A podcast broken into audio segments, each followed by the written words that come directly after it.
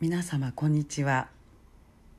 今日も柴田久美子のポッドキャスト「優しく優しく優しく」をお届けいたします。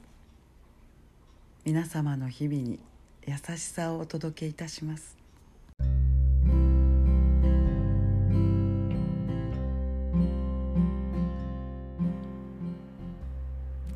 見取り師柴田久美子でございます。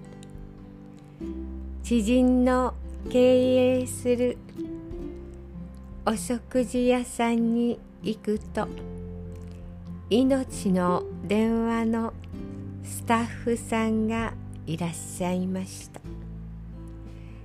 死にたいそういう方々のお電話で1時間も費やす。そんなことはざらにあります。そう話してくださいました。誰かにつらい思いを吐き出すこと。心の重みを取るために話し手放すこと。たった一人でもそうして聞いてくださる方がいる。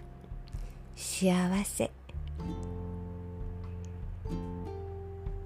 彼女はその幸せを電話の向こうの辛い方々に手渡しています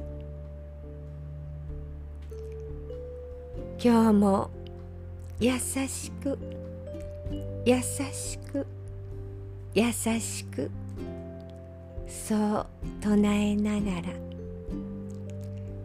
どうぞ皆様素敵な時間をお過ごしくださいませ。